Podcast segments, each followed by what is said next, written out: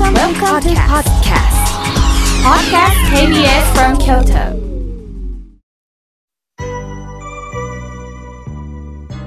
さて、えこれより皆様方からたくさんのおはがき、え、メールをいただきましたのでご紹介させていただきます。まずはじめに、えペンネーム、ヒンロンさんよりいただきました。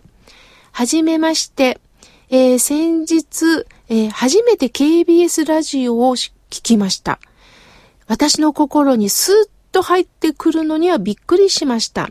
大体ラジオというのは情報番組のみだと思ってたんですが、人間一人の一人のことをわかりやすく、えー、教えてくれる、こういう番組があるんだなぁと思いました。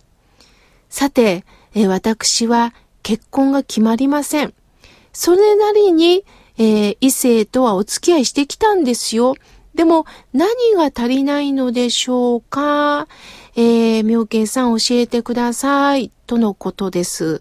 あ、そうですか。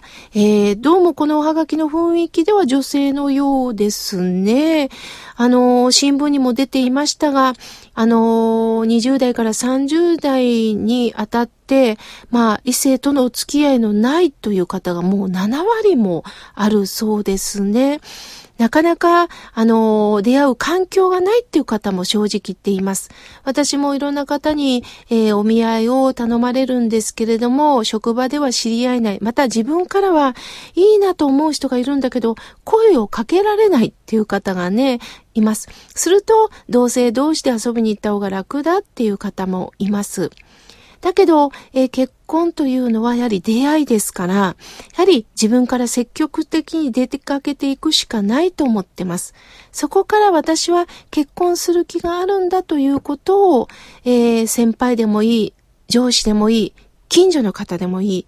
何かいい方がいたらぜひお願いいたしますとお辞儀をしてみてください。その時にね、私もいろんな方を紹介する中で感じたことは、やはり謙虚にお願いしてみてください。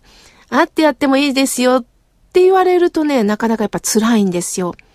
いい方がいたら、ぜひご紹介いただきたいですって笑顔でペコンとお辞儀されると、あ、この人何とかしてあげたいって気持ちになりますのでね、どうかできるだけいろんな場所に行く。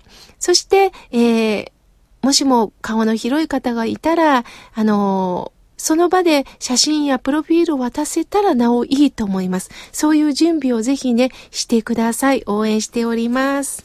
さあ、続いての方です。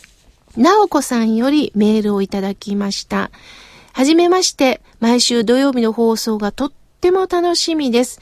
妙慶さんは以前放送局までは地下鉄で来てるとおっしゃってましたよね。その時に庶民的な人なんだなぁと安心しました。てっきりお弟子さんやマネージャーがいると思ったんですが、とのことです。ああ、そうですか。あの、そうですね。もちろん、あの、仕事関係の方と一緒に来ることもあります。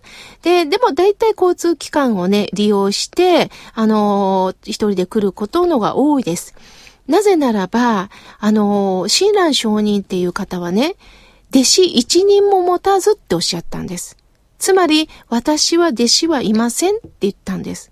実際、親鸞上人のお話を聞きたいという方はたくさんおられたんですよ。でも、親鸞上人は、弟子という表現はされなかったんです。なぜならば、そこに上下関係ができるからです。上下関係ができるということは、やはり言いたいことも言えない関係が出てしまう。だから、本当に共に膝と膝を突き合わせて会える関係を持ったんです。ただ、フレンドリーになるということとは違うんですね。そこには程よい距離も持っていました。私も当初ね、やはりどんな方とも共に出会いたいということで、友達感覚でお話をしてた時があったんですが、でも、ある方はどうしても、じゃあだんだん妙慶さんのアドバイザーにならなければいけないということで、強く接してくる時もありました。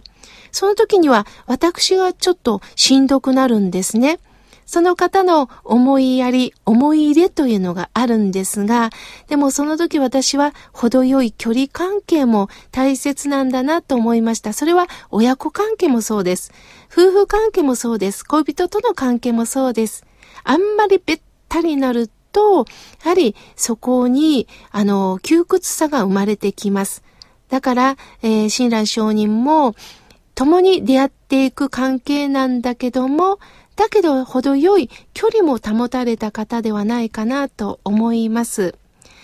親鸞上人はきっと敬って、そして辛い関係になったら遠ざかるということをなさってたんではないかなと思います。自ら喧嘩をする必要もない。同じ土俵に立ってお互いに文句を言う必要ないんです。その時にはその方にペコッとお辞儀をしながら、程よい距離、程よく遠ざかるということもなさってたんでしょうね。ですから、私も一人でぼーっとする時間も欲しいです。もちろん仲間とワイワイする時間も欲しいです。そういった変化を楽しみながらね、あの、生きております。なおこさん、ありがとうございました。さあ、えー、続いての方です。えー、ペンネーム、えー、のりさんからいただきました。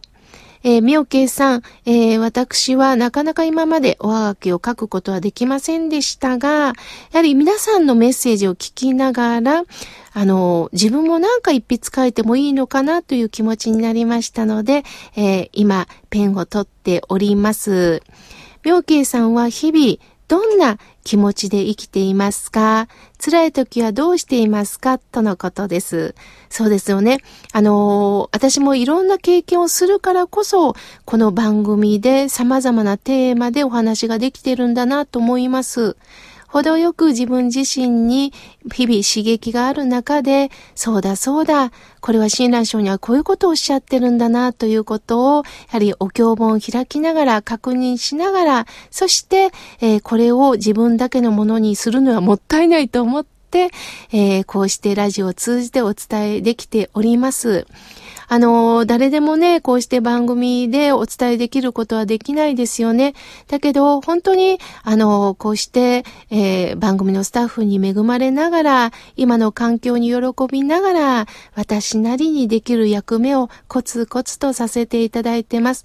あの、どんなことにもね、あの、無意味なことはないと思ってます。一つ一つに意味があると思っておりますので、どうか、えー、心穏やかに、これからも共にね、えー、生きてまいりましょう。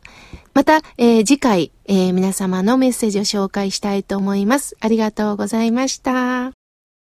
ここで公開録音のお知らせです。河村明慶の心が笑顔になるラジオ。6月に番組の公開録音を行いましたが、ご好評につき2回目の番組公開録音を行うことが決まりました。第2回公開録音は11月5日土曜日午後2時より行います。所要時間は1時間程度を予定しています。会場は KBS 京都第2スタジオ。ご希望の方は心が笑顔になるラジオ番組宛てにはがきかメールで代表者の方のお名前、ご住所、お電話番号と参加希望人数をお書きください。応募締め切りは10月24日月曜日必着です。定員は30名です。応募者多数の場合は抽選とさせていただきます。当選者の方には締め切り後参加賞を KBS 京都からお送りいたします。皆様のご応募お待ちしております。